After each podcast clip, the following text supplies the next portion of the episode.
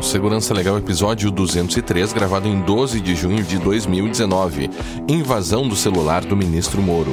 Neste episódio, fazemos uma análise das possibilidades técnicas do alegado hacking que atingiu o ministro Sérgio Moro.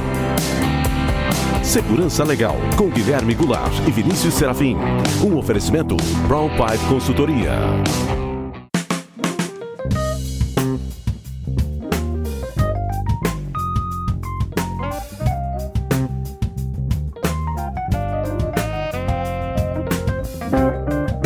Sejam todos muito bem-vindos. Estamos de volta com o Segurança Legal, o seu podcast de segurança da informação e direito da tecnologia. Eu sou Guilherme Goulart e aqui comigo está Vinícius Serafim. Tudo bem, Vinícius? Como vai? Olá, Guilherme. Olá, os nossos ouvintes. E desta vez, com o time completo do Segurança Legal, está aqui conosco também nosso amigo Fábio Assolini. Fábio, dê um alô pro pessoal. Olá, pessoal. É sempre lembrando que para nós é fundamental a participação de todos por meio de perguntas, críticas e sugestões de tema. Para isso, estamos à disposição pelo Twitter, no arroba Segurança Legal, e-mail podcast arroba segurançalegal.com, facebook.com barra segurança legal, YouTube, iTunes, Spotify, o que mais, Vinícius? Acho que é só isso, né? Acho que é só isso, cara. É. ah, não, e a, e a, nossa campanha de financiamento coletivo também lá no apoia.se barra segurança legal, uh, visitando o Apoia-se você consegue ver quais são as modalidades uh, de apoio e também algumas recompensas que nós damos para os nossos apoiadores. Uh, dessa vez, pessoal, nós, em função da, desse assunto né, que a gente decidiu falar aqui, em função também do nosso tempo, nós vamos entrar direto no tema principal sem a mensagem dos ouvintes e sem, infelizmente, o sorteio, que nós vamos falar sobre essa questão que está movendo aí o, o, o mundo de notícias da, da última semana, né? Que foi a invasão uh, do celular do, do, do ministro Moro, a alegada invasão do celular do ministro Moro. Nós temos aqui uh, algumas possibilidades, né? O Assolini Uh, na semana passada, né, Solini, fez um, uma thread uhum. lá no Twitter falando sobre algumas possibilidades e a thread deu bastante sucesso e a gente, não, vamos, vamos trazer o Solini para ele nos explicar melhor aí essas possibilidades. Mas antes de nós atacarmos os aspectos técnicos desse problema, a gente vai fazer um pequeno disclaimer aqui, né? Visto que o, o, o fato que a gente vai tratar aqui é um fato político, mas nós não vamos fazer nenhuma observação sobre o conteúdo político dos leaks, é, sobretudo porque há, em princípio, aí dois fatos na realidade, que é o, a, a, alegada invasão do, do, celular do ministro Moro, né, que nós vamos discutir aqui. Só que uh, alguns dias depois dessa alegada invasão, o The Intercept, lá do Glenn Greenwald, né, que foi o responsável, vocês sabem que a nossa audiência conhece o caso, foi o responsável por trazer à luz o caso Snowden, né? Uhum. Ele trouxe aí a reprodução de uma série de diálogos que envolviam não só o ministro Moro, como também o procurador é, Deltan Dallagnol. E aí há até também uma questão sobre o celular de quem, nesse caso aí do The Intercept, foi invadido, ou se houve uma invasão física, ou se houve uma possível invasão é, a, a até fisicamente a, a, aos próprios celulares, né? Uh, então, uh, diante disso, a gente vai evitar o máximo possível aqui fazer qualquer observação sobre o fato político ou sobre as questões políticas. Vamos entrar então nas questões técnicas. Quer fazer alguma observação, Vinícius? Não, essencialmente isso, Guilherme. Uhum, a gente vai, uhum. se, vai se ater às questões técnicas aqui sem avaliar se se se deve ou não fazer vazamentos, se isso é útil ou não, isso a gente deixa para outros podcasts. Sim, mais políticos, né? É, é que estão mais no aspecto político e da discussão. Uhum. É, Nosso objetivo é, aqui é segurança mesmo, né? É, talvez o, o, o que a gente poderia falar é que é um, é um fato tão importante, mais uma vez, um fato importante que, que vai mexer com. tem o potencial para mexer com os rumos da República, se dá por conta de uma situação envolvendo segurança da informação, né? Uh, claro, não sei se é um caso tão, tão relevante quanto do, o caso Snowden, na questão do tamanho, né? Mas certamente tem potencial para mexer com, com os fundamentos da República atual aí. Bem, então vamos então para as questões técnicas. Assolini, você quer começar direto aqui explicando um pouquinho a notícia e depois entrando já na primeira possibilidade? Sim, claro. É interessante porque esse caso do Moro não é o único conhecido uh, recentemente. Nós uhum. tivemos aí outros casos, outros políticos que também relataram terem tido problemas com seus smartphones aí, com uh, eles relataram à imprensa o ex-ministro Eliseu Padilha, o Carlos Marum, que foram ministros do governo anterior, eles também reportaram que foram eh, tiveram problemas com seus smartphones e agora mais recente também o ex-procurador uh, do Ministério Público, Rodrigo Janot, também comentou na sua conta pessoal no Twitter que ele, ele sofreu tentativas de invasão Uh, nos, nas suas contas de instant message e também e-mails, né? Então, uhum. é, isso não está afetando apenas uma pessoa, Vários órgãos da imprensa começaram a investigar o fato, porém eu acredito que o, o que mais chamou atenção aí, o que teve mais repercussão, claro, foi o caso do Moro. E aí a gente uhum. começa uhum. a levantar as possibilidades, né? O que, o que possivelmente aconteceu, analisando do ponto de vista técnico, para levar esse vazamento. É, eu publiquei lá no meu Twitter cinco possibilidades, né? E agora, com o desenrolar dos fatos, nós chegamos, na verdade, em seis possibilidades que nós vamos tentar tratar nesse programa, né? A uhum. primeira possibilidade que jamais deve ser descartada é um ataque físico, ou seja, quando um atacante tem acesso físico ao aparelho, porque o aparelho ficou num quarto de hotel, ou porque está numa mesa de bar, ou, uhum. ou tá em algum lugar desassistido. Uhum. É, e aí o atacante consegue instalar um Trojan Spy, um hat, é, algum software malicioso no aparelho. É, isso é mais comum do que muita gente imagina, mas ele é, é bastante comum em ambientes familiares, né? Onde o uhum. esposo é, desconfia da esposa e instala um Trojan Spy no celular dela para espionar as conversas, as chamadas, etc. Inclusive, nós até temos um nome para esse tipo de software que é o Spouseware, né? Hum e ele é, é bastante comum.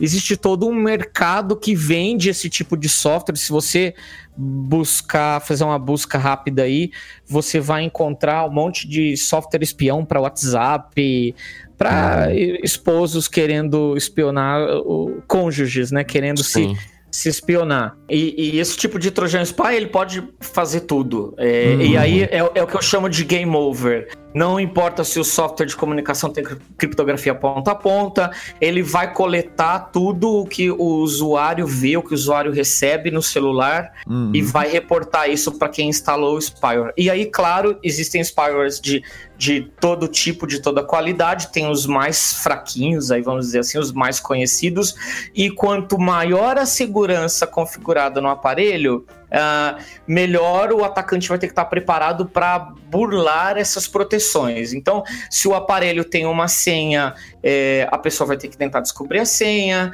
É, se o aparelho tem um antivírus instalado ou algum outro software de proteção, vai ter que tentar burlar para instalar esse Trojan Spy.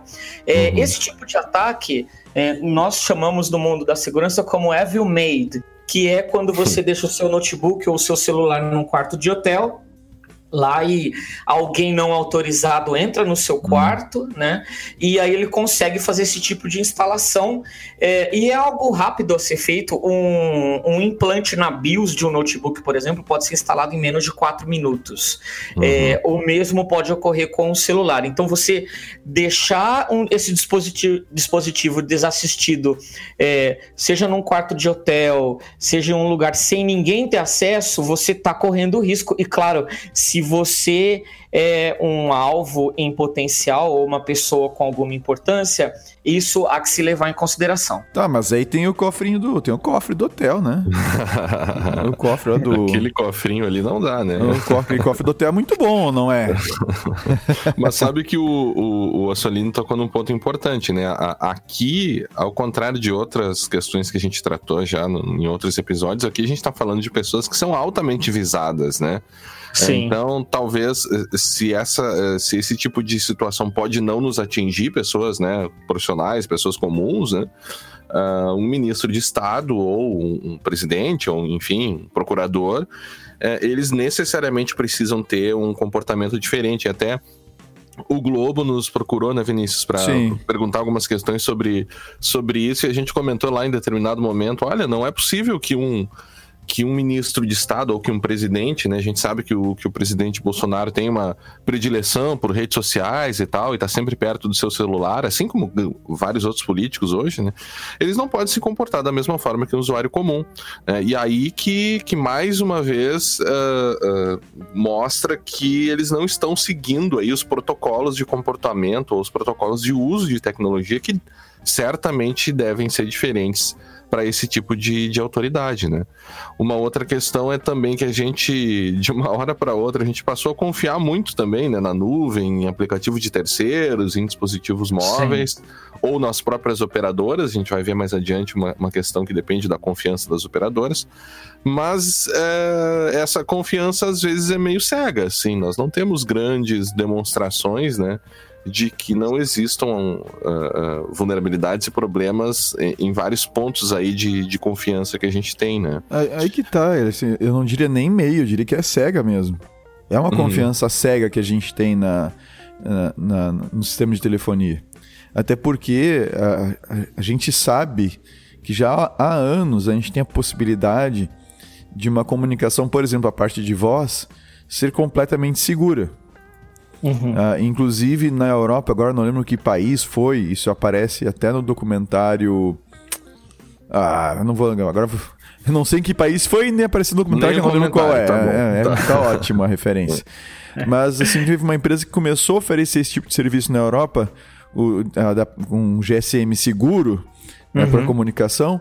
E eles simplesmente foram meio que forçados a encerrar as operações. Porque a partir uhum. daquele momento, com aquela implementação daquela segurança prevista, né, uhum. já em outros protocolos aí para comunicação celular, não haveria mais a possibilidade de interceptação de voz. Então, é, então assim, a gente tá, a gente tá, a gente vai falar em seguida ali das, das, das outras questões ali, mas uhum. sim a gente confia cegamente sabendo que não vai, uhum. né, que não vai que o ambiente é seguro, né? Que, assim, sem saber que de, de, fato o ambiente é seguro, assim, a gente não tem nenhuma garantia. Um outro desdobramento também do, do ataque físico levantado pela Soline seria o, o acesso privilegiado aos próprios computadores, né?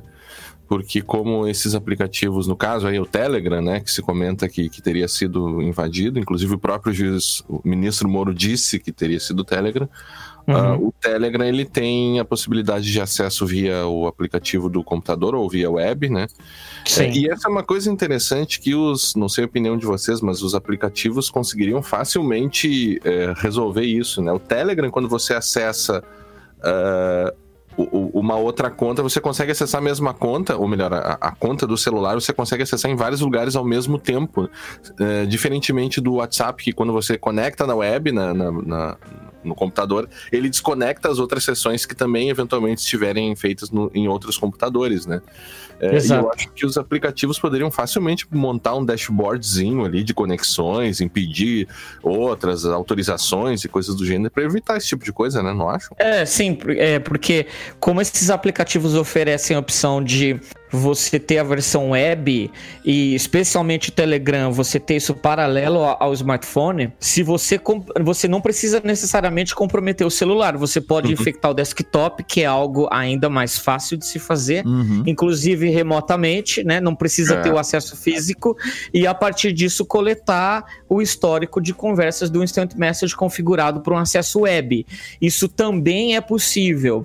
E aí, claro, é, nesse quando a gente fala dessa desses primeiros ataques aí com possibilidade de ataque físico é você imaginando realmente o criminoso é, tendo acesso até esses, esses aparelhos, seja o smartphone ou o computador, e instalando algo. Uhum. O que uhum. não é difícil. Agora, claro, também é possível instalar um Trojan Spy de forma remota. Né?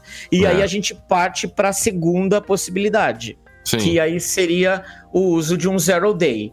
Uh, como os nossos ouvintes sabem, uma vulnerabilidade uh, no software e que, e, e, e que permita, por exemplo, uh, a execução remota de código para que remotamente o atacante consiga instalar algo malicioso, seja no computador ou seja no smartphone do alvo, né, do, uhum. do, do atacado. É, nós tivemos um caso que teve bastante repercussão na imprensa também, foi o CVE 2019 3568, que afetava o WhatsApp. Uhum. Uh, e, e, esse do WhatsApp era assim impressionante porque era um RCE e que para ativá-lo bastaria receber uma chamada de voz é. no WhatsApp, você não precisava nem atendê-la para assim explorar essa vulnerabilidade e permitir a execução remota de código e a instalação de código malicioso no seu smartphone. Qual uhum. código malicioso? Um software espião. É, esse tipo de falha, né, que, que dá essa possibilidade, elas custam alguns milhões de dólares a Zerodium, por exemplo, paga exatos 1 milhão de dólares por uma falha que seja um RCE em um LPE. LPE é um Local Privilege Escalation, né, que dá para fazer uh, a escalação de privilégios dentro do sistema operacional para botar esse Trojan Spy rodando no alto nível. Uhum. É, ele paga exatamente 1 milhão de dólares para uma falha assim no WhatsApp. 2 milhões de dólares para uma falha que seja do iPhone, específica para o sistema operacional do iPhone. E geralmente quem compra essas falhas são governos, né? Nós já comentamos isso em, em edições passadas, nossos ouvintes já conhecem. É, e existem várias empresas no mercado que são os brokers. Eles compram é. essas, essas vulnerabilidades dos bug hunters, né? Eles põem num pacotinho e eles revendem esse software. É, para quem deseja comprar para atacar alvos, né? A, entre as várias empresas famosas nessa área, temos a Hacking Team, e temos a famosa NSO, que é uma empresa israelense, que vende o Pegasus. Né? O Pegasus é um software é, usado para esse tipo de coisa, um software de intrusão que tem vários clientes no mundo, inclusive, senhores, vejam que interessante. É, saiu na imprensa essa semana que a Polícia Federal Brasileira está comprando Pegasus pelo valor de 28 milhões de reais e eles querem usar isso na, nas investigações. É, né? aí, é, aí tem coisas. Só pegar alguma, alguns pontos que tu colocou aí, né? Uh, Fábio, eu não sei se tu falou o significado de RCE para o pessoal, que é o Remote Code Execution. Sim, eu, eu comentei. Já, é, o, a, a, execução de código remota, só para quem não que não está muito acostumado com isso, essencialmente permite que você, sem ter que ter nenhum acesso prévio ao dispositivo, você consegue executar um código que você escolher, o atacante, o que ele quiser que seja executado, no dispositivo remoto, seja um celular ou seja um computador. É, Sim, então e, isso, e, é, isso é muito sério. Sim, então... e existem diferentes níveis de RCE. Você tem um RCE que requer é, uma interação da vítima. Uhum. A vítima tem que clicar em algo, abrir algo, e o pior RCE é aquele com zero interaction, onde uhum. você não precisa fazer nada. Só tem que saber basta o, seu... endereço do cara. Exato, basta o seu sistema estar acessível é, para que você seja atacado, né? É. E, então tem diferentes tipos. É, e a outra observação que eu queria fazer é com relação a essa questão da Polícia Federal adquirindo o Pegasus. Lembrando que quando vazou, vocês lembram quando vazou a, o, aqueles 400 GB lá da Hacking Team? Uhum. Sim. Ah, aquele vaza, naquele vazamento apareceu uh, várias conversas de vários entes públicos, né? Uh, brasileiros uh, com a Hacking Team negociando essa, a compra da, da, da plataforma lá, do serviço deles para fazer invas, invasões.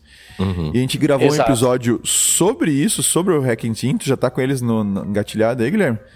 O número do episódio? Senão tem aqui. Peraí. Uh, peraí. Da Hacking Team. Isso aí Deixa faz eu... tempo já. Hacking Team foi o episódio 80. 80. Em 2015. Tá? Nossa. É. E a gente gravou também o Cavalos de Troia do Estado, que fala sobre isso, Sim. que é o 75. Olha só, ah, a gente ah, gravou 75. Cinco episódios depois vem a, a tona o Hacking Team. É. Ah. É para que os nossos sabe... ouvintes se lembrem, né? A, a Hacking Team foi hackeada, a empresa meio que é, não chegou a sair totalmente do mercado, mas eles perderam muito a credibilidade, os clientes que eles tinham, né? Depois desse episódio. É, e aí outras empresas no mercado começaram a tomar o lugar deles a empresa que mais se destacou nessa área, especialmente por ter uma solução móvel, né, foi exatamente a NSO. Hum, essa notícia do, do Pegasus, ela foi trazida aqui até nós. Na verdade, quem, quem nos chamou a atenção para essa notícia foi o Assolini, lá no nosso grupo, né? E eu lembro até que quando ele, ele postou essa notícia aqui, porque a notícia é sobre outra coisa, né, Assolini? É sobre a Raquel Doge aqui, né? E aí tem é uma, uma coluna, né? é a coluna da Mônica Bergman. E lá no fim tem uma notinha meio escondida, assim, E esses dias um pessoal da época também, nos, da revista Época, nos contatou, os caras perguntando ah, mas é, vocês já ouviram falar do software Pegasus e tal? Aí disse assim, sim, é o software aquele que a Polícia Federal quer comprar e tal. Aí o cara assim, mas como é que vocês sabem disso? tá. um furo, Tem assim, notícia. Né? Aí eu até passei o contato do, do, do Assonini pra eles, não sei se eles chegaram a te contatar, mas é, eles estavam bem interessados em saber mais sobre isso, então fica já a explicação do que, que é o Pegasus aí, como isso eventualmente pode estar envolvido. E aí, mais uma vez, né, é, o uso de um software desses para pessoas comuns como nós pode não ter sentido sentido nenhum. Agora, para um agente estatal, uh, você pagar aí o valor disso a depender dos grupos que estiverem por trás dessa possível divulgação, se é que tem um grupo por trás, né? Uh, pode ser dinheiro de, de troco, né, para eles, né? É, exatamente, porque aí é, vale é, claro, quem ataca vai pesar se vale o investimento é, utilizar um zero day para, por exemplo, é, fazer um ataque remoto ao seu aparelho, infectar uhum. e começar a coletar os dados. Uhum. Publicamente, a NSO fala que ele só vende para governos democráticos, uhum. para órgãos, órgãos de law enforcement, né? para que a polícia, para que a polícia, por exemplo, possa fazer investigação daquela quadrilha ou daquele grupo de narcotráfico, crime organizado, terrorismo. Então, é, publicamente eles falam isso. Agora na realidade, hum, a coisa não é bem assim. E é. quando a gente for pensar assim, é, ah, isso é algo longe da nossa realidade. Não é. Governo do México comprou, pagou alguns milhões pelo Pegasus, né, comprou da NSO, é, justamente com esse argumento. Não, nós vamos é, usá-lo nas investigações contra o narcotráfico, que é, a gente sabe que é algo muito forte lá no México, né? E no final, esse software ele foi usado para espionar jornalistas que escreviam contra o governo. Então, uhum. é, aí você tem as questões éticas para usar esse tipo de software. Alguns sites brasileiros chegaram a comentar, alguns sites publicaram que uh, os membros do Ministério Público estavam sendo atacados é, e eles cogitaram que seria é, o uso de algum zero day, é, de alguma vulnerabilidade aí existente, mas claro, sem ter o um embasamento técnico, então é, eu acho isso pouco provável, uhum. É, justamente pelo custo, porque Sim. são várias pessoas que estão sendo atacadas e comprometidas, não só políticos, como por exemplo o apresentador Danilo Gentili. Uhum que não é político, ele reportou também que ele, ele sofreu um ataque semelhante ao que sofreu o ministro Moro. Uhum. Uh, e aí, claro, é, para você usar um zero day, há todo esse custo envolvido. Governos têm um budget, uh, digamos, considerável, e se eles quiserem comprar e pagar milhões por esse tipo de software, eles vão comprar e vão usá-los. Então, existe uhum. um mercado disso. Essa é a segunda possibilidade aí que talvez o, o, o Moro tenha sido atacado com, com uma dessas. Mas a gente não sabe. É, é, é a gente está colocando hipóteses aqui. Né? A gente não tem nenhuma informação privilegiada para dizer, ah, foi isso ou foi aquilo, né? Exato. embora as hipóteses sejam muito boas, viu? Pois não é. Dá pra negar. é. Uma sub-hipótese do Zero Day também, inclusive o, o, Telegram, inclusive veio a público aí no Twitter dizer que não, que não tinha sido invadido, mas ah, algumas pessoas chegaram a cogitar também se não seria uma vulnerabilidade no Telegram em si, no aplicativo usado, né? Exatamente. É, foi algo comentado aí, o Telegram se pronunciou dizendo que não, não. A, a plataforma deles não foi hackeada, nada. Mas é interessante porque é, várias pessoas públicas comentaram que foram vítimas e o modus operandi é o mesmo. Então, é, o Moro comentou que ele é, recebeu uma ligação dele mesmo, do número dele uhum. mesmo. E o Danilo Gentili, o apresentador né, de televisão, ele comentou no Twitter dele que ele também foi vítima, ele teve que trocar de número. É, e o caso dele aconteceu exatamente assim: ele recebeu uma ligação de um número americano, né? É, que começa por 714, e depois ele recebeu uma ligação dele mesmo, e a partir daí houve um acesso ao Telegram, né? Esse, ele, ele publicou a foto com o número que ele recebeu a chamada, e eu, eu tive fazendo umas pesquisas aí, e esse uhum. número que ele recebeu uh, a chamada, o número americano, é uma central que envia tokens, é uma central telefônica usada por várias empresas, pela Microsoft, é, pela é, Electronic uh, Arts, Arts, que é aquela uhum. empresa de, de Games, né? Uhum. E também é pelo Telegram. Esse número ele é usado para envio do token, né? É, nossos ouvintes também sabem que outro nome para token é o OTP, o One Time Password, né? Aquele uhum. código curto que você recebe. Se você não pode recebê-lo por SMS, a opção de recebê-lo por chamada de voz. Isso. E esse número que o, que o Gentili recebeu chamada, ele é usado exatamente para isso, para enviar o token através de uma chamada de voz. Uhum. E aí, uma outra possibilidade: será que existe alguma falha, alguma vulnerabilidade de autenticação no Telegram? Eles disseram que não. Então, até onde nós sabemos, um, essa pode ser uma possibilidade, mas até o momento não há nenhum dado ou nenhuma evidência que a confirme. É, a gente tem que levar em conta também que nas primeiras versões desses, desses comunicadores, esses instant messengers, não tinham essa possibilidade de você acessá-los via web ou via um aplicativo. Então era só no celular mesmo, né? A partir Sim. do momento que eles abrem essas possibilidades, abre-se mais uma porta aí uh, de golpes, né? De, de invasões, uh, tentando justamente replicar num computador uh, a tua sessão que está lá no, no, Telegram ou no WhatsApp. Né? O Telegram, pior ainda, não tem, não por default ele não é, é não, não tem criptografia ponta a ponta, até onde eu sei. Né? Mas acho que eles não mudaram isso ainda. Então, ao contrário do WhatsApp, o Telegram não tem isso. Mas uma vez que você consegue recuperar aquela sessão ali num, num browser, a coisa fica um pouco complicada, né?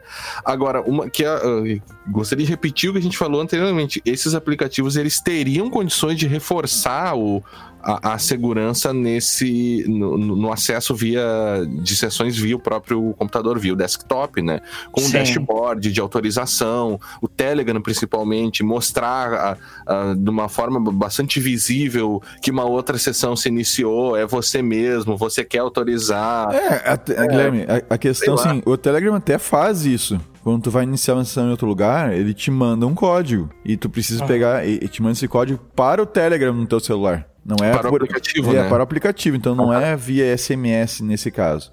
E todos os, os, os aplicativos, o WhatsApp, o Signal, o Telegram, o Dreama, é, todos eles, eles têm uma listagem de sessões abertas, sessões uhum. que estão ativas. Tá? Mas ela não é tão ostensiva, né? Não, tu tem, tem que ir no menuzinho de configuração, lá. privacidade, sessões, não sei o que lá.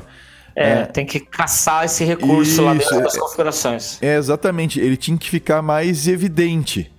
Uh, mas ele existe, ele já está lá. Ele só tem que ficar mais evidente para conseguir o usuário conseguir escolher, conseguir escolher não, conseguir revisar as sessões dele. Agora, mesmo que fique mais evidente, o, o Telegram, por exemplo, ele mostra nas sessões, até estava olhando aqui quando a gente estava conversando, ele mostra que sessão iniciada no Firefox no IP tal. Cara, para nós, para ti, para o Fábio, para mim, para os nossos ouvintes aí que são da área de TI ou que estão próximos dela, uhum. beleza o endereço IP. Uhum. Agora, cara, vai mostrar isso para minha sogra. Sim. Não tem, meu. Não tem, não vai entender nada do que tá ali. Não faz não o é. mínimo sentido. Oi? Não faz o mínimo sentido. Ele não, não tem informação que signifique algo ali, entende? Para é. ela. É uma informação muito técnica. Então, é, eu acho que é mais um problema de interface de usuário, que sim, acho que é, é Ah, sem dúvida. É, a questão da solução é mais problema de interface do usuário do que viabilidade técnica, né? Parece até má vontade, às vezes, dos caras em fazerem isso direito. É. É, é, a, impre a, impressão que eu tenho é que quando esses programas foram desenvolvidos, é, eles não foram pensados com segurança como prioridade. Eles hum. foram preocupados em facilitar a sua comunicação. Né? O WhatsApp, por exemplo, tinha aquela pegada de ah, é, não gaste mais com SMS, utilize o WhatsApp para conversar com seus contatos. E depois, com o passar do tempo, com o aumento da base e com o aumento de ataques, é, e com os incidentes de segurança, essas empresas começaram a correr atrás do prejuízo ou foram adicionando recursos de segurança para tentar tornar o software mais seguro. Então, é, o que, claro, por um lado é bom, não é, não é ruim, o WhatsApp adicionou criptografia ponto a ponto uhum. e outros recursos de segurança, isso é bom, mas é sempre assim, como um paliativo. Eles vão correndo atrás do prejuízo para é, tentar mitigar os ataques que eles registram, porque eles têm simplesmente milhões de usuários no mundo. Só no Brasil, o WhatsApp tem 100 milhões de usuários. Uhum. Né? 50% da população brasileira usa o WhatsApp. É. É. é. e menos o Moro, né? o Moro usava o Telegram, né? É, embora talvez ele usasse o WhatsApp aí para outras questões, né? É, essa eu não sei se a gente chegou a comentar em algum dos itens aqui, mas é, é, tudo indica, e mais uma vez a questão do, do, do Intercept, é que for, uh, foram violadas uh, mensagens pessoais, no sentido de, de uma, uma pessoa para outra, mas também foram violadas mensagens de grupos, né? E quando você fala Sim. em mensagens de grupos, nada impede que um dos interlocutores também pudesse ter vazado essas mensagens, né? Eu vi, estava vendo ontem no Twitter, para você fazer um download das mensagens de Telegram pelo aplicativo no computador, você precisa apenas de dois cliques. Um, Olha dois, fez já o download. Então, uh, voltando só um pouquinho na questão física também, e isso eu uhum. esqueci de falar antes, uh, poderia muito bem uma pessoa que tem acesso ao computador, o cara deixou o computador aberto, foi no banheiro, o cara vai lá, dois cliques, baixa, põe no pendrive e leva embora. Sim. É. Então, uh, poderia aí também ser essa possibilidade. Uma outra possibilidade, e essa eu acho particularmente é, ruim, né, complicada, porque envolve a, a, própria figura das operadoras, que é o SIM swap, né, Soline? Sim, é, aí a gente começa a sair um. A sim. gente começa a sair. É, sim. A gente começa a sair um pouco da, daquela assim, a, é, do ataque contra o dispositivo do uhum. usuário e a gente começa a, a olhar melhor para a rede de telefonia, né? O SIM swap é, eu já fui vítima desse tipo de ataque, eu já comentei em, nos resumos de notícia aí algumas vezes, né? Uhum. Mas basicamente é um ataque quando o criminoso, com a ajuda de algum insider dentro das operadoras, ele consegue ativar o seu número em outro chip ou em outro SIM card, né? Uhum. E, e, uma vez e que isso é feito, claro, o seu, a sua linha para de funcionar, você não recebe chamadas, você não recebe SMS, o seu WhatsApp para de funcionar, o seu Telegram continua funcionando, né? Isso é um, algo interessante. É, mas a partir desse momento o criminoso ele consegue interceptar to todas as chamadas e todos os SMS, especialmente os tokens enviados por SMS. É, só para lembrar os nossos ouvintes como é que eu fui vítima. Eu estava numa viagem de trabalho, é, estava em home, em um dia o telefone funcionou lindamente, usei 3G, usei 4G, chamadas, SMS, e no outro dia nada, zero. O celular não funcionava, não tinha sinal, não conectava em nenhuma operadora de um país onde eu estava. Uh, e aí eu, por um aplicativo de VoIP, né, usando o Wi-Fi do hotel, eu uhum. chamei a operadora, eu liguei para eles para perguntar, olha, o que está acontecendo? Uhum. E a uhum. operadora que me atendeu com a maior naturalidade como se fosse algo trivial, ela falou: olha, o seu número foi reportado como perdido ou roubado e foi ativado em outro chip. Ah, aí eu falei, mas espera aí, quem fez isso? Porque eu não fui. E ela, hum. não, senhor, tranquilo, eu só posso confirmar os dados do senhor aqui e reativar a linha no chip anterior. Eu falei, por favor, faça isso. Agora já. É. E ela fez isso e, e, e eu, eu, reiniciei o telefone e tudo voltou a funcionar magicamente. E aí eu me dei conta, puxa, eu fui vítima de SimSwap, eu não fui o único, muita gente está sendo vítima disso. É. É, todas as possibilidades desse. Esse ataque tem várias aí que eu, eu descrevi num artigo, né? Que, uhum. lembrando aos nossos ouvintes, todos os links interessantes aqui que a gente for comentando vão estar lá no nosso site, como eu sempre falo no resumo de notícias, né? Isso aí. É, e aí a gente. É, o SimSwap é sim uma possibilidade. É, é e ruim, como, como mais a, a, a, gente falava antes aqui, né? A gente de repente passou a confiar demais nas teles, na segurança das teles, né? É, e, e, me parece que eles nunca deram. É, é, claro, são empresas que, que, que, que, são comprometidas com segurança, no sentido que eles se preocupam com segurança, só que é, eles cresceram muito, né? Sei lá, há mais telefones celulares do que pessoas ah, no país. Me, né? me desculpa, mas eu vou Sim. discordar do que tu tá falando, Guilherme. Tá, mas, só para concluir. é, é, são muitas pessoas, há uma dificuldade muito grande até de você é, contratar funcionários qualificados para atendimento e tal. E aí, nesse, nessa, nessa dinâmica aí, uh, você abre possibilidades para que insiders, né, para que pessoas uh, internas consigam participar dessas fraudes, que é, creio eu, que seja a, a probabilidade mais uh, comum aí de sim swap, né? ou seja, a colaboração de alguém de dentro da, da, da tele. Mas diga Sim. É, não, eu queria dizer o seguinte: a, a, a preocupação histórica da, das empresas de telefonia é com fraude. Né? É, com, é, com, é com pessoas utilizando o sistema sem terem. sem, sem billing, sem serem cobradas.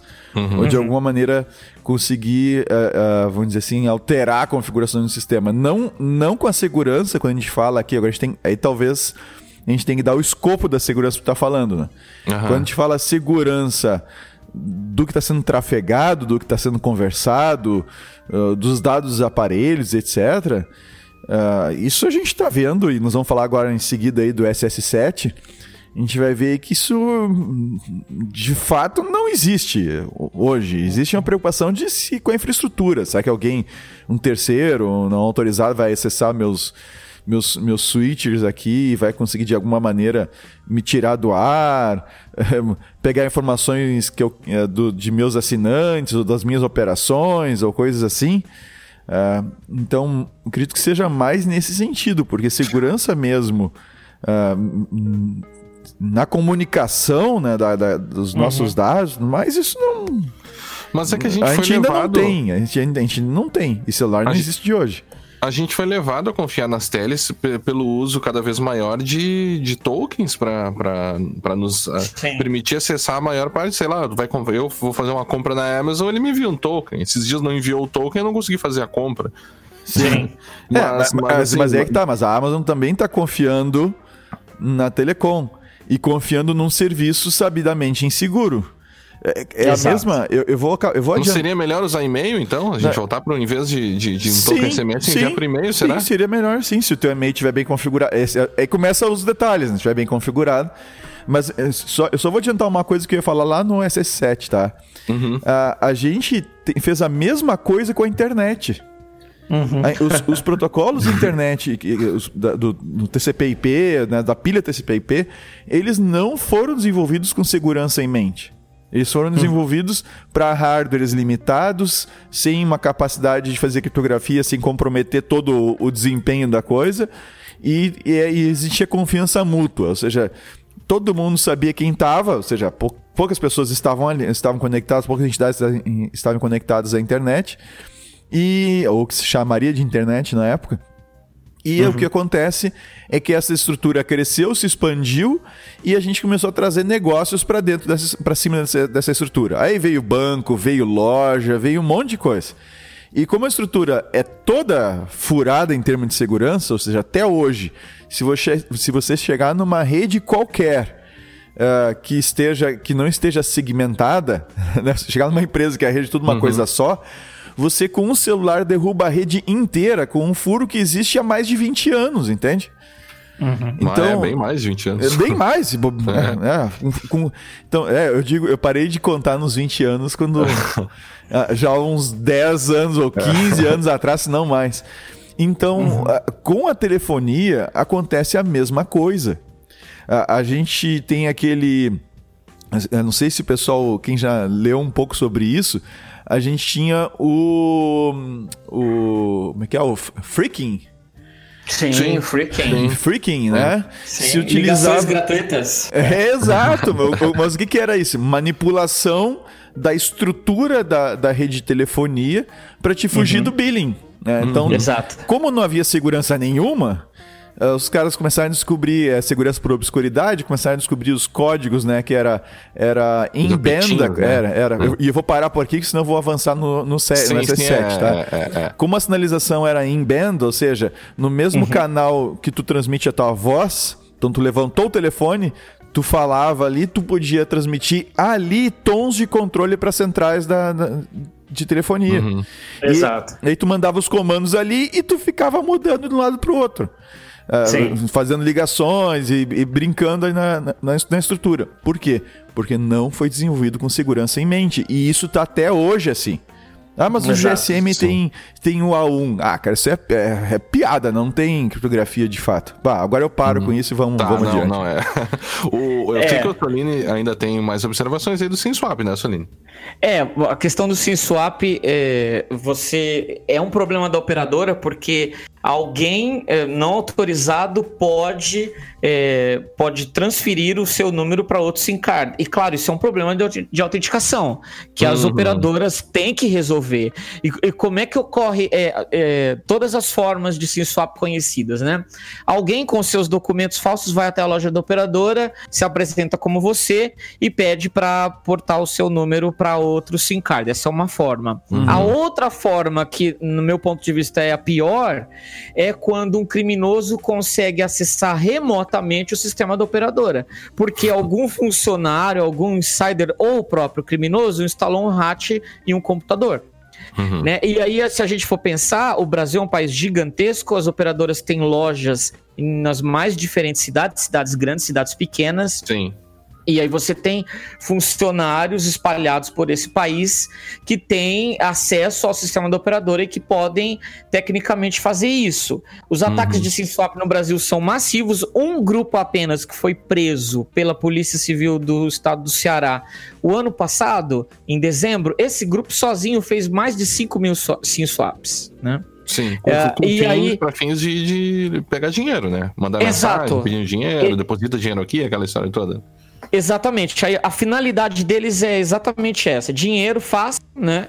Uh, e também uh, conseguir um dinheiro fácil aí pedindo para seus contatos do WhatsApp, né? Isso. E isso, isso é um problema global. Uh, agora, recentemente, um americano comentou que ele perdeu 100 mil dólares numa operadora, numa exchange de, de, bitcoins, né? Lá de criptomoedas, onde ele tinha sua conta, porque alguém fez sim swap do número dele, capturou o token enviado por SMS e aí conseguiu ter acesso à conta dele nessa exchange, né? nessa corretora de criptomoedas criptomoedas e conseguiu zerar a conta dele, roubou tudo que, que havia lá. Isso é um problema global, né? Uhum. E aí eu me pergunto, é, até que ponto isso é culpa das operadoras?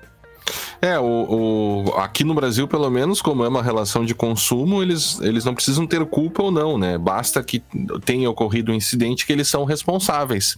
A questão é que é, é de certa forma, difícil de você provar que isso aconteceu sem a ajuda deles, né? Porque, como eles são responsáveis independentemente de como a prova está com eles, a grande questão é a dificuldade de eles te entregarem a prova que vai condená-los, né?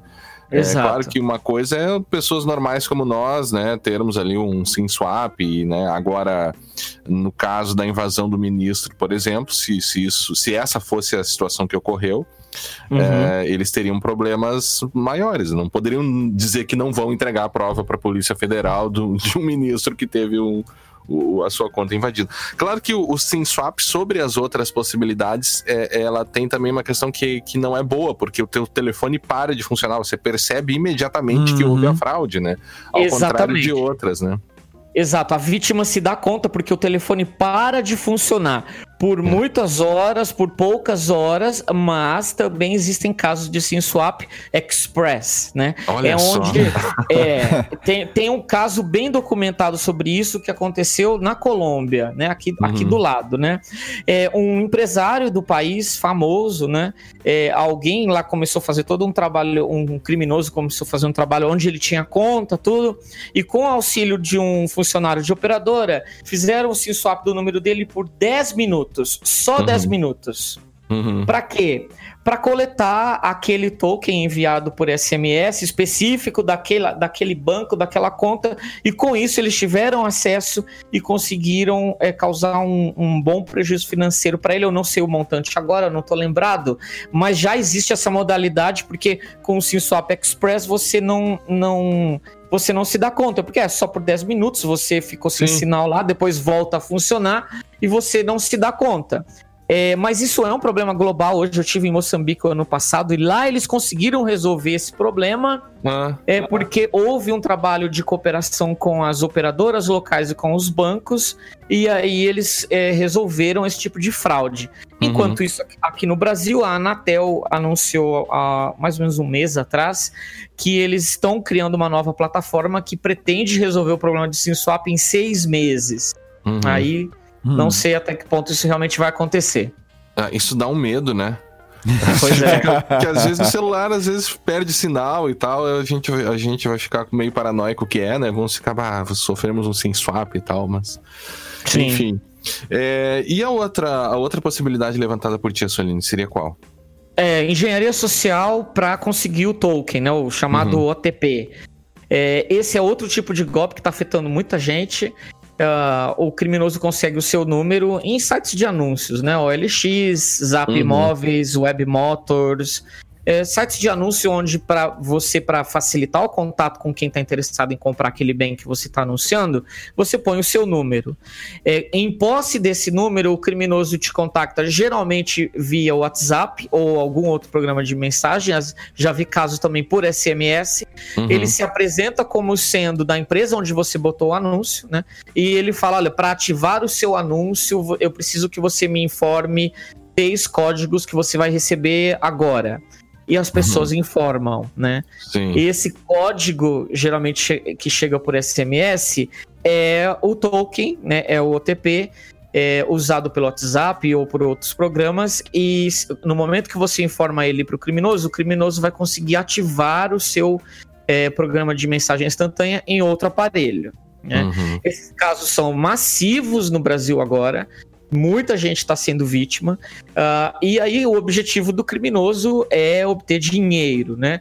Eu uhum. não acredito que o ministro tenha sido vítima disso. Eu não acredito que ele seja tão neófito ou Sim. tão inocente, né? De, de é. ele mesmo ter informado é, esse código. Mas é, é, a forma que os criminosos estão usando atualmente para é, vamos dizer assim, entre aspas, né, clonar o seu programa de instant message e ativá-lo em outro aparelho e a partir disso ter algum ganho financeiro. E uhum. aí talvez as pessoas se, se perguntem, ah, mas é, tá, eu vou botar o um anúncio e não vou, e não vou é, colocar o meu número. Tudo bem. Uhum. Existem outras formas dos criminosos conseguirem o seu número, e uma delas é um aplicativo muito popular chamado Truecaller. Uhum. É, outro caller é usado para identificar quem liga para você, especialmente aí para identificar spammers, né? Empresas de Sim. telemarketing, e aí você não atende a ligação, né?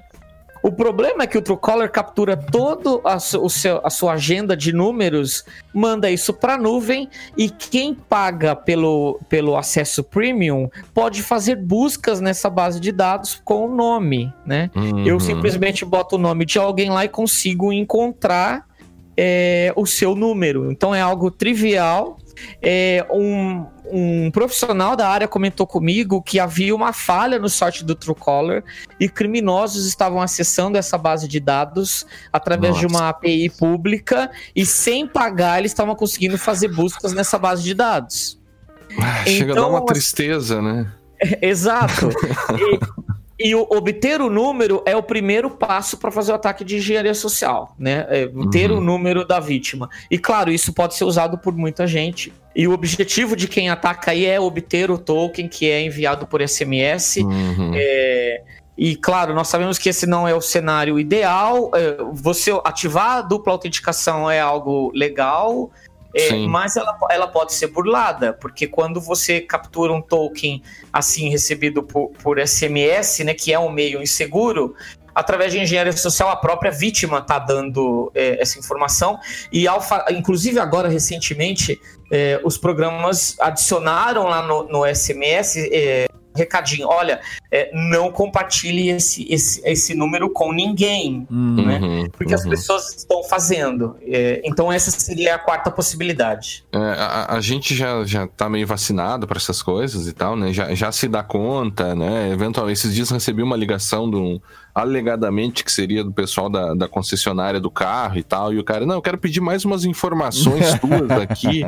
Eu disse, uhum. cara, vai, você desculpa, eu tô ocupado, mas não vou, não posso falar contigo agora. E nem dei tantas explicações, né, tanta explicação, né? Então a gente, a gente mais ou menos é vacinado e tal, né? Evita certas situações, mas a grande maioria das pessoas, eu acho que é bem factível que um usuário comum caia numa numa, numa fraude dessas de, uh, que o Assolini colocou do OLX, por exemplo, é, é, é muito bem pensada, né?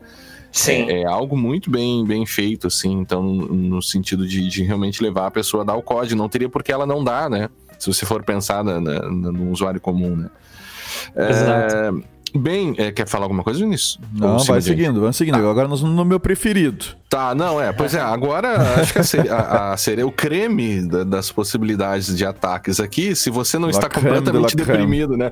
Porque eu, eu, eu tô ouvindo vocês falando aqui, eu tô ficando cada vez mais deprimido, assim. Pois é. As possibilidades são muitas, né? E eu, e eu não lembro de ter visto na imprensa aí uma, uma descrição tão bem feita quanto a que vocês estão fazendo aí e tal.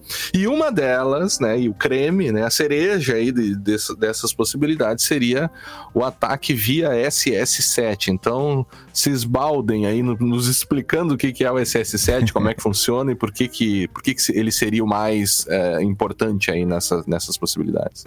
Sim, é, o SS7 é um protocolo de comunicação bastante antigo, é, e também bastante vulnerável, né?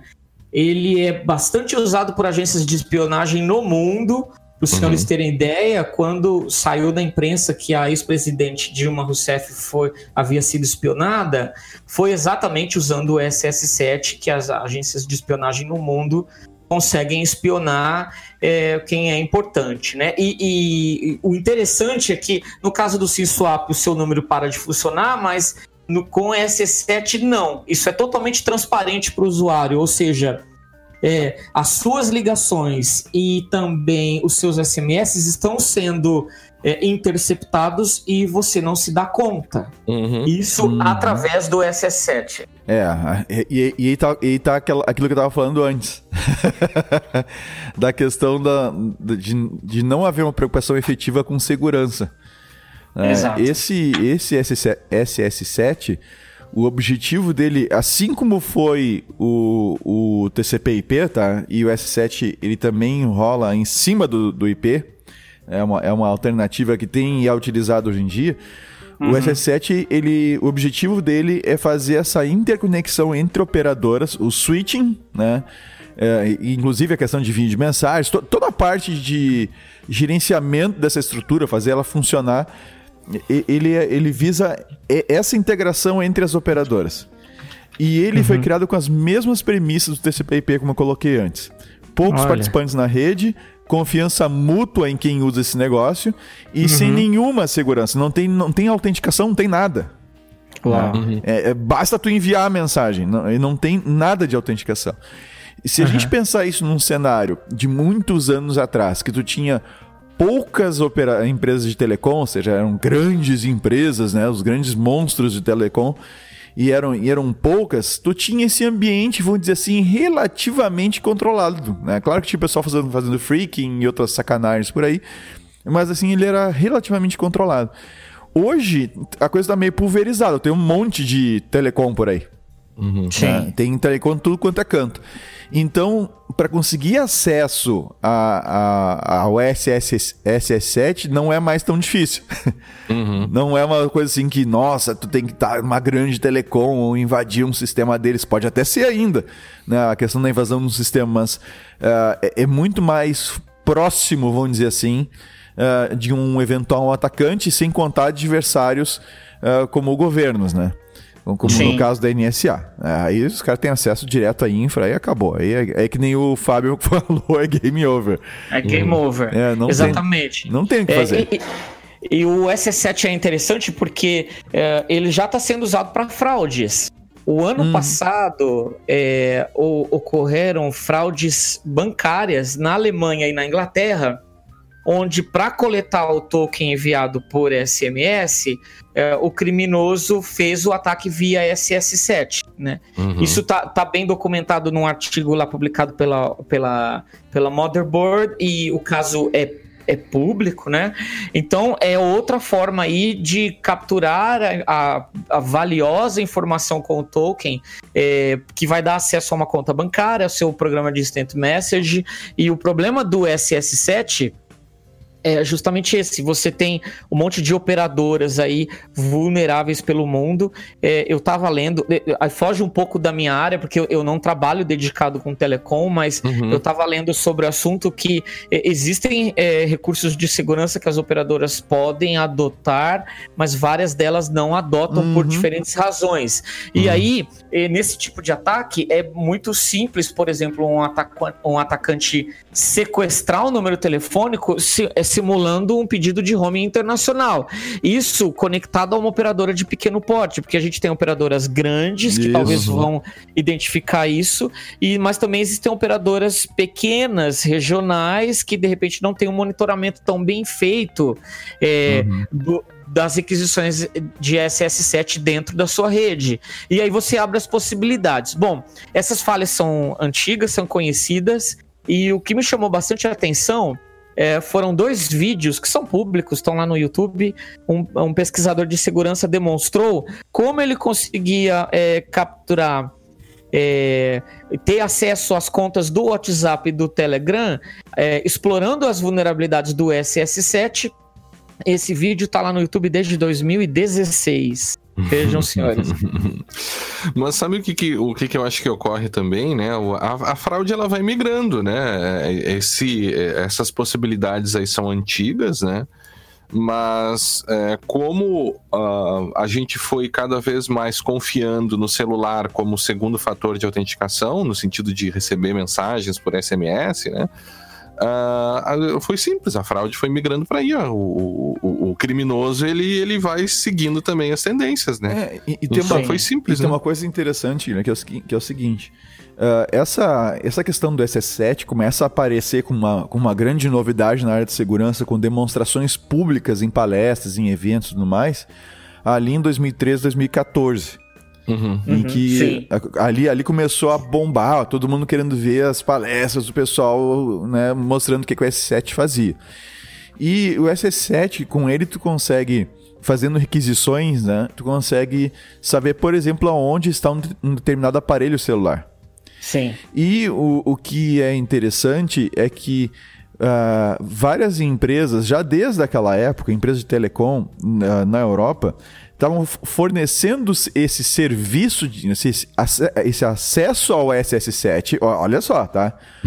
Como um serviço para determinadas empresas. Por exemplo, tinha uma empresa que usava o SS7 para monitorar uh, navios de carga, uhum. cargueiros, uhum. tá?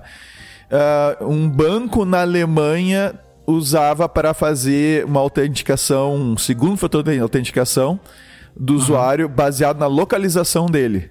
Uhum. Olha só. Uhum. Via o SS7.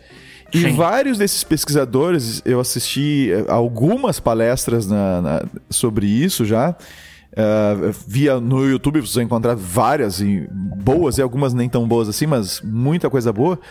Eh, uhum. vários citando: você pode alugar o acesso por uhum. alguns, algumas, alguns milhares de euros por mês, você pode comprar o acesso de forma legal à rede SS7.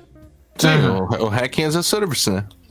Não, hacking as a service. É, não, não, não tô falando de hacking. Eu tô falando que tu pode comprar o serviço legalmente. Ah, legalmente? Legalmente. Ah, pode sim. comprar acesso ao serviço. Não precisa invadir nada, não precisa uhum, contratar um uhum. hacker. Tu, uhum. tu aluga acesso ao serviço. Uhum. É, e alguns chegam a aventar a possibilidade, dependendo do país, de tu fazer a tua própria telecom. E, e aí a gente tem que ver uma coisa. Uh, uh, sempre qual é o poder do adversário, né? que a gente, uhum. qual é a capacidade que ele tem de, de investimento para um ataque e o uhum. quanto vale o alvo dele. Por exemplo, para atacar o Vinícius, não, ninguém vai abrir uma telecom para fazer isso. Agora, é. para atacar um estado inteiro, ministro de Estado? Um ministro de Estado, ou, ou né, todos os um ministros, né? Sim, o presidente e tal. Sim. Aí talvez valha a pena tu abrir uma telecom em algum canto do mundo aí. para uhum. ter acesso tranquilo ao, ao SS7. Uhum. Então, a gente tem como ponto de entrada pontos para acessar o S7, pontos legítimos, como tu ser uma telecom, uma pequena telecom. Tu pode uh, uh, comprar o acesso da, de, de telecoms pelo mundo afora. Na Europa, pelo menos, pelo que se diz, é possível. No Brasil, eu não sei. Tá? Uhum. Uh, já tem gente usando há vários anos para outras coisas, como por exemplo monitoramento de navios e coisa parecida. Uhum. E uma, um outro ponto de entrada para explorar esse, esse negócio, claro que além do insider, né, um cara dentro do uhum. da própria telecom, e ainda um assunto que a gente. É, um, são, são dois outros pontos, né? São sistemas das telecoms expostos na internet Uhum, tá? Então já existe um, o Galaxy Way, que é um cara, é um Shodan para telecom. Olha só. Tá? É, e, Não conhecer. É, estima-se é. que, por enquanto, só 10% do que tem exposto na internet está mapeado com relação a esse dispositivo de telecom. Então, existe um tipo de, de sistema, os, o, OAM, é, que é, é Organization Administration Management, se eu não estou enganado. É, é, são tipos de, é um tipo de sistema vinculado à telecom, ligado ao SS7, que é possível encontrar exposto na internet. Olha que beleza. Que show, né? né? Isso Aí... é porque, por que não fazer isso, você pensaria? Né? claro, vamos legal, tudo na internet. claro. E, e, o outro ponto, a gente conversou sobre ele uh, num episódio lá muitos anos atrás com o Christian que aliás ganhou caneca no episódio anterior ainda, acho que foi, uhum. né? Tá pendendo, pendendo de entrega, inclusive. É, tá. Mas a gente falou das fentocels, lembra disso? Sim, sim, sim. Ah, então, outro ponto de, de, entrada é invasão, é um hack de, de fentocel, porque as fentocels, em geral, fazem parte do, da rede SS7. Ah. Então, se tu conseguir invadir uma, fazer um hack de uma fentocel, tu consegue acesso a, a um endpoint de SS7. É o pessoal do, da série aquela, o Mr. Robot, eles instalam uma Fentocell num, num episódio qualquer lá da segunda temporada, eu acho. Mas enfim, é, mais alguma observação, Assolini, sobre o SS7? É, de, de todas as, as é. possibilidades aí que nós estamos tratando, eu considero essa aí é, a mais difícil de ser explorada por um atacante, uhum. uh, porque exige, claro, um conhecimento técnico específico de telecom, Uhum. E, e, também, na minha opinião, é a pior delas, porque é, o, o, atacante vai ter controle total aí sobre as chamadas recebidas, SMS recebidos, uh, sem que a vítima se dê conta, de uhum. forma assim. É, fatal e totalmente silenciosa. Você Sim. pode ser vítima disso.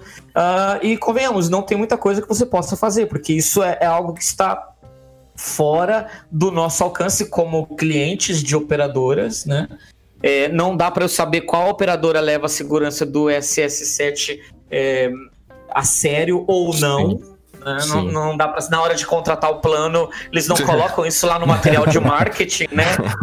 É, é. Então não dá para saber, é algo por baixo dos panos e, e você exatamente refém disso né? E ah. aí, é, e isso leva, claro, os órgãos de, de segurança estatal no mundo a oferecer para os seus ministros e presidentes é, telefones seguros que é. utilizam é, que, que utilizam alguma criptografia nas chamadas de voz, mas nós sabemos que uh, políticos do mundo não são muito afim de usar esse tipo de telefone seguro, né? É. O, é, é, conhecido publicamente que o Trump não usa, o, a, o governo americano oferece um telefone seguro para ele, mas ele não usa, e o nosso presidente também não. Também não a, BIM, a ofereceu para ele um telefone seguro, mas ele não usa, especialmente porque esse tipo de telefone é, é seguro apenas para chamadas de voz não dá para instalar o WhatsApp, Twitter, Facebook uhum. nele, né? E exatamente por isso ele, eles não usam. E os políticos no mundo têm esse, uh, essa resistência, e com isso, claro, facilita esse tipo de ataque. É, é. A, a, segurança, ela, ela sempre, quanto mais segurança, menos usabilidade, mesmo com menos conveniência você tem, né? Agora, é inadmissível, de fato, que um, que um agente de Estado, ele utilize a internet, utilize telefones celulares da mesma forma que a gente. É absolutamente inadmissível, não, não, não, não há por que nós nos preocupamos, talvez, com segurança mais do que esses agentes de, de Estado, né? É, então, quando a gente vê eles usando é, é, aplicativos é, comerciais comuns, digamos assim, né, para troca de mensagens, isso é inadmissível, né? Isso é, é não, não é possível que, que, que eles sejam tão enfim, é, utilizem com tanto descuido ou pensem de forma tão descuidada assim em segurança, né? É, mas é, é mas é a questão do, daquela a questão de convencer o usuário comum, né, o usuário comum a gente chama, é que não é, é da área, né? Sim. Com relação às questões de segurança. E tem, eu quero só destacar dois, dois pontos aí com relação à questão do SS7 ainda, que o Fábio levantou, que não é qualquer atacante, né? Hum. Exato. O que aconteceu de 2014 para cá continua não sendo qualquer atacante, tá?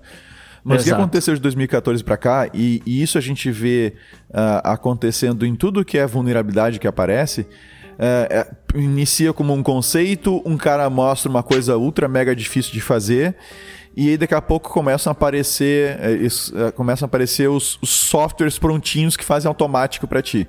Uhum. Exato. E aí se populariza a exploração daquela, daquela vulnerabilidade.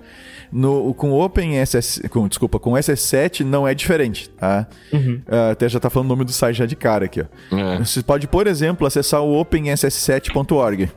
Tá? Tem uhum. um monte de informação lá sobre o, Open, sobre o SS7. Estou uhum. acessando aqui. É.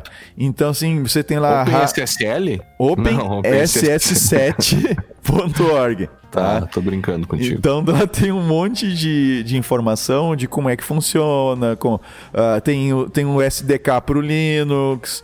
Então tem, tem tudo assim pacotadinho. Uhum. claro que ainda exige um certo grau de conhecimento, né? Uhum. Mas já está bem melhor do que em 2014. Olha só. Uhum, é. uhum. Aliás, Sim. eles pararam, o último release deles foi em 2014. 2013, é. 2014, uhum. É, aqui ó, o OpenS7, 117, eles pararam, o último release deles foi em 2014. Ah. É feio esse site aqui, né? Ah, não importa que seja feio. não importa que te diga o que consegui fazer.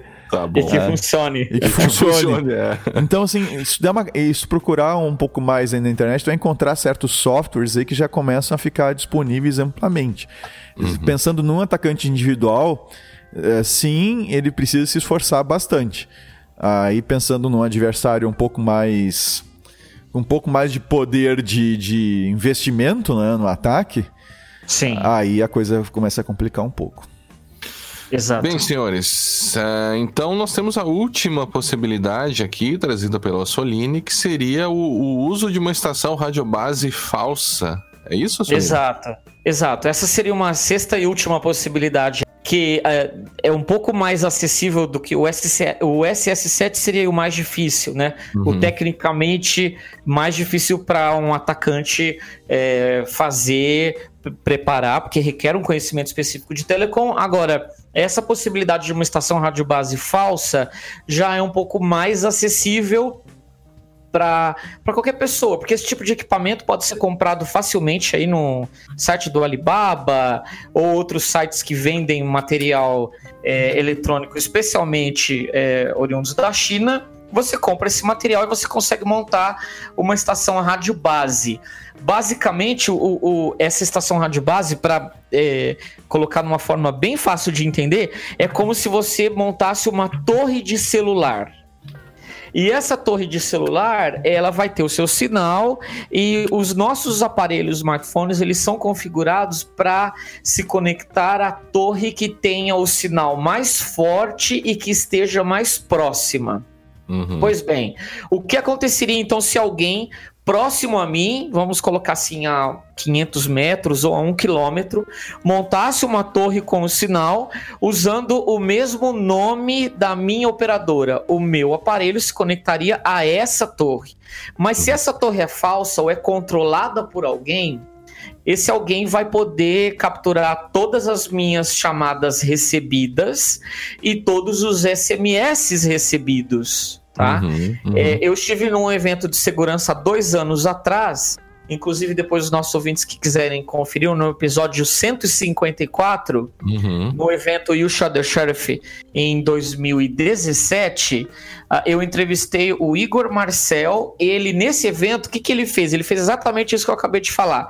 Uhum. Ele ele subiu uma estação rádio base lá no evento com o um nome específico.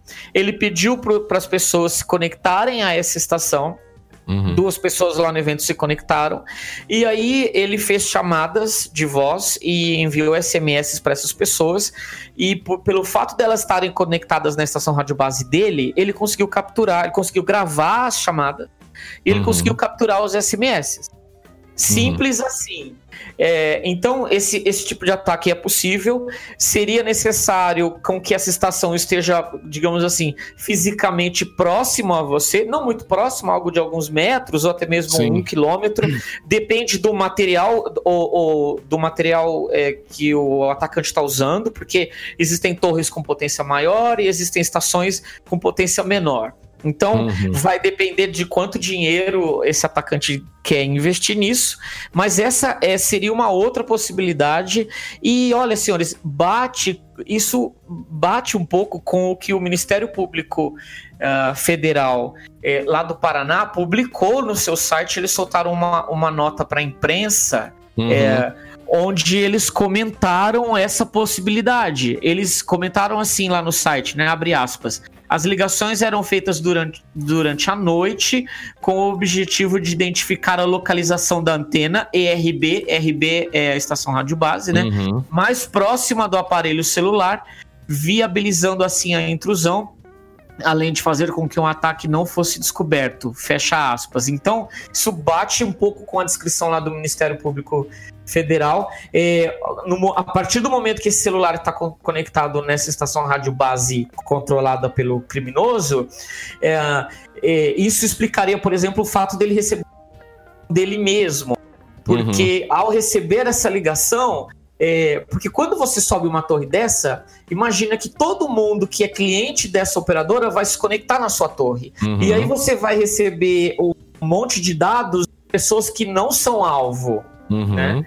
Uhum. E aí você precisa filtrar para saber quem é aquela pessoa específica. Você vai saber isso através do IMSI, né, que é um número de, de, identificação, e quando esse número recebe uma chamada, você consegue identificar ele conectado a essa estação rádio base. Uhum.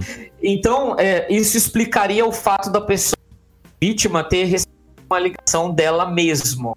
Hum, interessante. E só para destacar, não, duas coisas, né? Não, quando a gente fala em torre, não é necessariamente uma torre. Não. Esse equipamento vai ser do tamanho, sei lá, do tamanho de um livro, talvez menor um pouco do que um livro, né? De repente. É, de, é. é mais ou menos. Vai ter que botar um computador junto na brincadeira. Sim. E, e, geralmente. Ah, mas pode ser um Raspberry, por exemplo. É, Liga um Raspberry no, numa torre. Pode, pode, pode né? ser. Só que tu precisa, tu precisa de um SDR, um Software Defined Radio que uhum. seja capaz uhum. de receber e transmitir nessas frequências. Uhum. Sim. Tá, e são equipamentos que os, melho os melhores, que, né, que, que, são os da Etos, uhum. Uhum. eles são bem carinhos, é em euros e é, alguns chegam a custar 5 mil, 10 mil euros.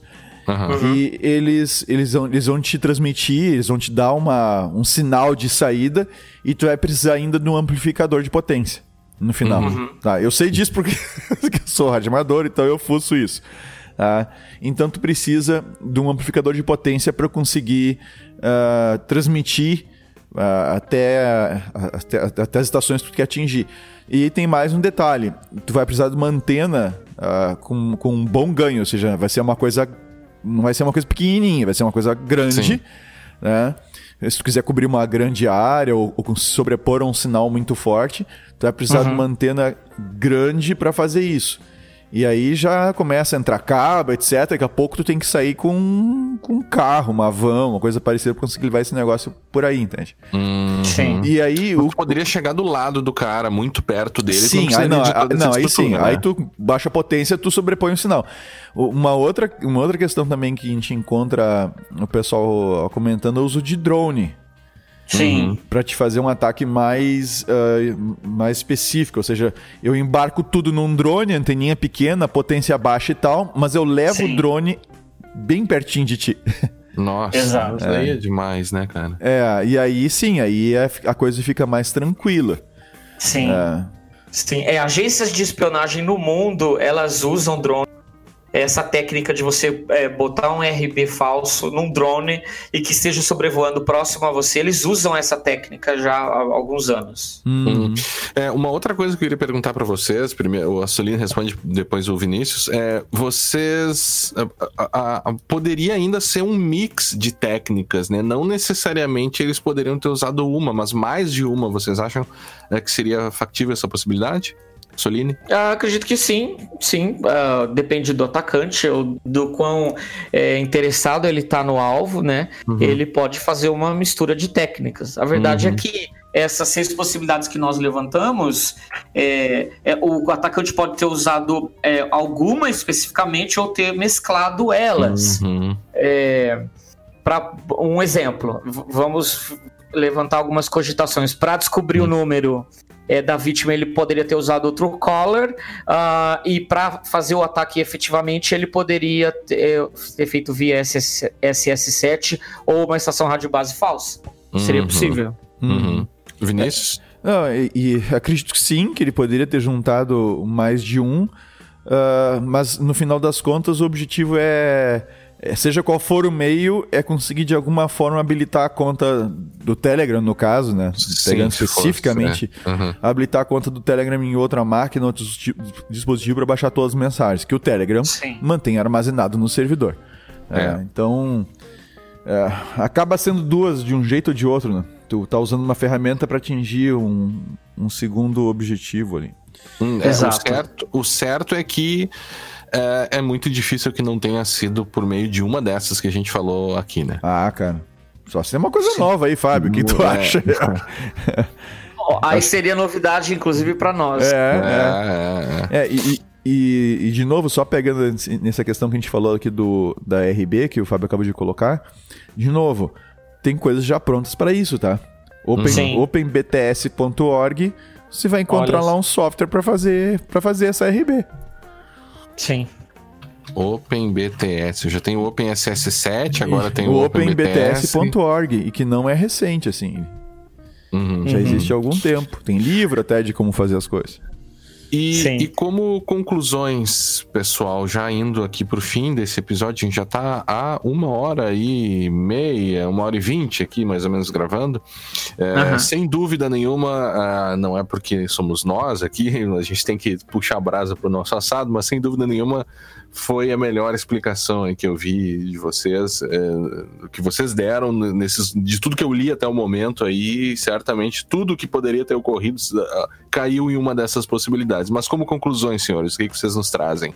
Bom, na minha, na minha opinião, uh, esse não foi o primeiro e nem será o hacking aí com finalidades políticas. Só para lembrar, recentemente tivemos o Panama Papers, tivemos uhum. o ataque ao é, Partido Democrático nos Estados Unidos, que chegou a influenciar as eleições. Tivemos lá o, o, comitê da candidata Hillary Clinton, que Isso. foi atacado com phishing, teve todo um vazamento. Uh, e eu me pergunto por que ministros políticos uh, ainda insistem em usar plataformas de comunicação inseguras, quando nós temos diversos incidentes aí que mostram que esse tipo de incidente de segurança é bem ruim para eles.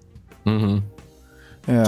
é, é verdade. Vinícius? Ah, eu chamo atenção para que para isso que a gente está vendo como um, sendo um efeito uh, de nós deixarmos os sistemas propositalmente uh, vulneráveis, uhum. uh, seja para fins de investigação ou coisa parecida. Tá? A gente já falou sobre isso em outros. na questão do FBI, do FBI versus Apple e essa questão de tu, tu deixar vulnerabilidades propositais uhum. uh, que acaba atingindo todo mundo e, e, e acaba fazendo mal para todo mundo. E nós estamos sofrendo isso agora. Tá? Uhum. Uh, a gente teve a chance, quando a gente migrou para o GSM, a gente teve a chance de ter uma, uma comunicação de fato segura. Uhum. Optou-se por nós não utilizarmos isso, porque não seria mais possível fazer monitoramento, e o resultado está aí. No momento que a gente começa a franquear. Uh, acessos com, baseados em vulnerabilidades como, é, como essas que a gente tem no sistema de telefonia. Uhum. Uh, uh, para fazer investigação ou outra coisa qualquer, uh, esse mesmo acesso vai botar a maior parte da população, que é o que a gente já vem discutindo nesses outros episódios aí, em risco. Uhum. Em troca de nós perseguirmos, lá seu, 1, 2% né, da população que são os criminosos. Então a gente tem que dar algum outro jeito, em vez de expor Sim. todo mundo. E agora a gente está sofrendo as consequências. Nesse exemplo, agora, isso aqui é só um sintoma, é só mais um exemplo. Nós uhum. teremos outros. Né, se a gente optar por esse caminho de deixar as coisas abertas e tudo mais. Imaginem, imaginem o que, que seria se tivessem de fato, como queriam alguns há algum tempo atrás, a, a, a, abrir a proteção, a criptografia uh, do WhatsApp, por exemplo. Sim. Uhum. Ima imaginem como é que não seria. A gente estaria discutindo aqui quem, quem que, além das opções que nós temos ali nessas alternativas, nós teríamos colocado mais uma. Quem abusou do acesso que, da Golden Legítimo, Key que foi é. criada só por falar. É. Será que vazou o Golden Key? Quem vazou? Como vazou? Quem é, teria sim. interesse? Quem teria poder para isso? A, a, a, a conversa seria outra. É, uhum. e, eu acho, eu, gostei dessa tua observação, Vinícius, porque é um exemplo bem didático de como o feitiço pode se voltar contra o feiticeiro, né? Uhum. É, e, e, talvez seja bem didático, inclusive para todas as autoridades envolvidas, né? Porque a, a, a, gente não pode se esquecer, e a gente falou que não ia entrar em questões mais profundas da, do, do, problema, mas uma das questões envolvendo todo esse problema de Lava Jato e tal é a alegada, por alguns, né? Alegada uh, o alegado vazamento uh, potencialmente ilícito, aí, segundo alguns, de diálogos de pessoas investigadas, uh, mesmo depois de terminado o prazo legal de interceptação. Ou seja, se você, nesse contexto, uh, de forma muito clara, divulga materiais que foram interceptados e que não poderiam ser divulgados, alegam alguns. Imagina você colocar nessa equação aí, potenciar a possibilidade de você abrir chat de WhatsApp de qualquer pessoa e como isso poderia uh, sair do controle das autoridades envolvidas, né? É, de minha parte, eu diria ainda que é, é, é premente, já passou da, da, do momento de, pelo menos, não só as autoridades brasileiras, qualquer autoridade, mas principalmente as brasileiras, se darem conta que segurança da informação é um assunto de Estado. Segurança da informação e o uso de celulares por essas pessoas é um assunto de segurança nacional. E tá aí agora as consequências. Não se preocuparam como deveriam com segurança.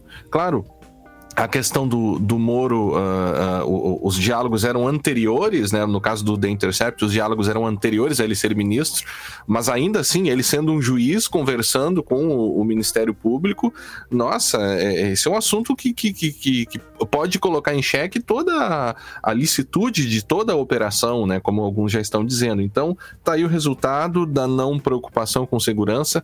Às vezes, é, parece que eles não têm a mínima preocupação mesmo, nós parece que nos preocupamos preocupamos mais, que somos pessoas é, comuns, claro, trabalhamos com segurança da informação, todos nós, né? Mas nós temos uma consciência muito maior do que muitos políticos aí que são assessorados por gabinete de segurança institucional, que têm ao seu dispor uma série de proteções e que insistem em não usar. Então, é, esse talvez seja aí somente uh, um, um, uma entrada do que pode vir aí nos, nos próximos meses e anos aí se as autoridades não se derem conta da importância da segurança da informação. Sim, uh, e, e para concluir, acho que para fechar é, essas possibilidades que nós comentamos, é, eu recebi muitas perguntas desses dias de pessoas comuns ao, ao, verem isso. Se perguntam: olha, qual é o programa de mensagem instantânea mais seguro? Ah, Porque sim, é a, mí, a mídia está focando muito no Telegram, mas eu vejo que o, o Telegram, é claro, ele tem problemas. É, uhum ele tem problemas, assim como outros programas de instant message, mas o, o, o problema é mais profundo, porque envolve o sistema de telefonia. É, mas se for para a gente focar é, mais específico em programas de, de mensageria instantânea, um, eu acredito que a raiz do problema ela ocorre a partir do momento que esses programas, é, para identificar você dentro da rede deles, eles se valem do seu número de telefone. Uhum. E eles enviam tokens por SMS. A verdade é que a maioria desses programas fazem isso. São poucos os aplicativos que você consegue abrir uma conta sem precisar informar seu, no, seu número de telefone. Eu diria aí o Trima, o Signal, o Wire. São aplicativos que você consegue criar uma conta, conversar com alguém sem precisar informar o seu número. Uhum, e as sim. pessoas se perguntam, né? É, olha, tem um aplicativo realmente seguro? Uh, não existe segurança 100%, mas um site que eu gosto sempre de indicar é o Secure, uh, securemessagingapps.com ele, ele faz um comparativo, ele tem uma tabela de comparativo entre os aplicativos lá, ajuda você a escolher, é bem bacana. Uh, e eu diria que você deve dar preferência para aquele aplicativo que não exige seu número e não manda a autenticação por SMS. Uhum. É, uma, não faz a dupla autenticação por SMS. Na minha Sim. opinião, esses são os melhores. E, e para terminar, eu acho que é, não se concentre só em um aplicativo, né? Use o WhatsApp para conversar com aquela, su com aquela sua tia ou no grupo da família, né? Use o Signal para conversar com seus amigos, mas para conversar com seu chefe ou assuntos muito sensíveis, use um aplicativo melhor. Eles existem no mercado, né? Uhum. Sim, é... diluir, né, Soline? É, bo é boa essa, essa possibilidade que você traz. Sim, é, mas eu, eu para concluir mesmo, eu falo, olha, não se concentre em apenas Escolha plataformas melhores, né? Uhum. Não só nós, cidadãos comuns, mas também políticos e ministros de Estado. tá bom, pessoal. Olha, eu acho que foi uma ótima oportunidade aí para a gente debater esses assuntos. Uh, agradecemos a todos então que nos acompanharam até aqui, ao a Soline, que dessa vez né, não temos um resumo de notícias, mas não deixa de ser um, uma grande notícia aqui que a gente abordou com profundidade. Então, obrigado, Soline. Espero que a gente consiga gravar juntos mais vezes. É sempre uma oportunidade muito boa aí da gente conversar. Uh, obrigado, Vinícius, e nos encontramos agora no episódio 204 ou 205, agora não sei mais, do Segurança Legal. Até a próxima, pessoal. Até a próxima. Até lá.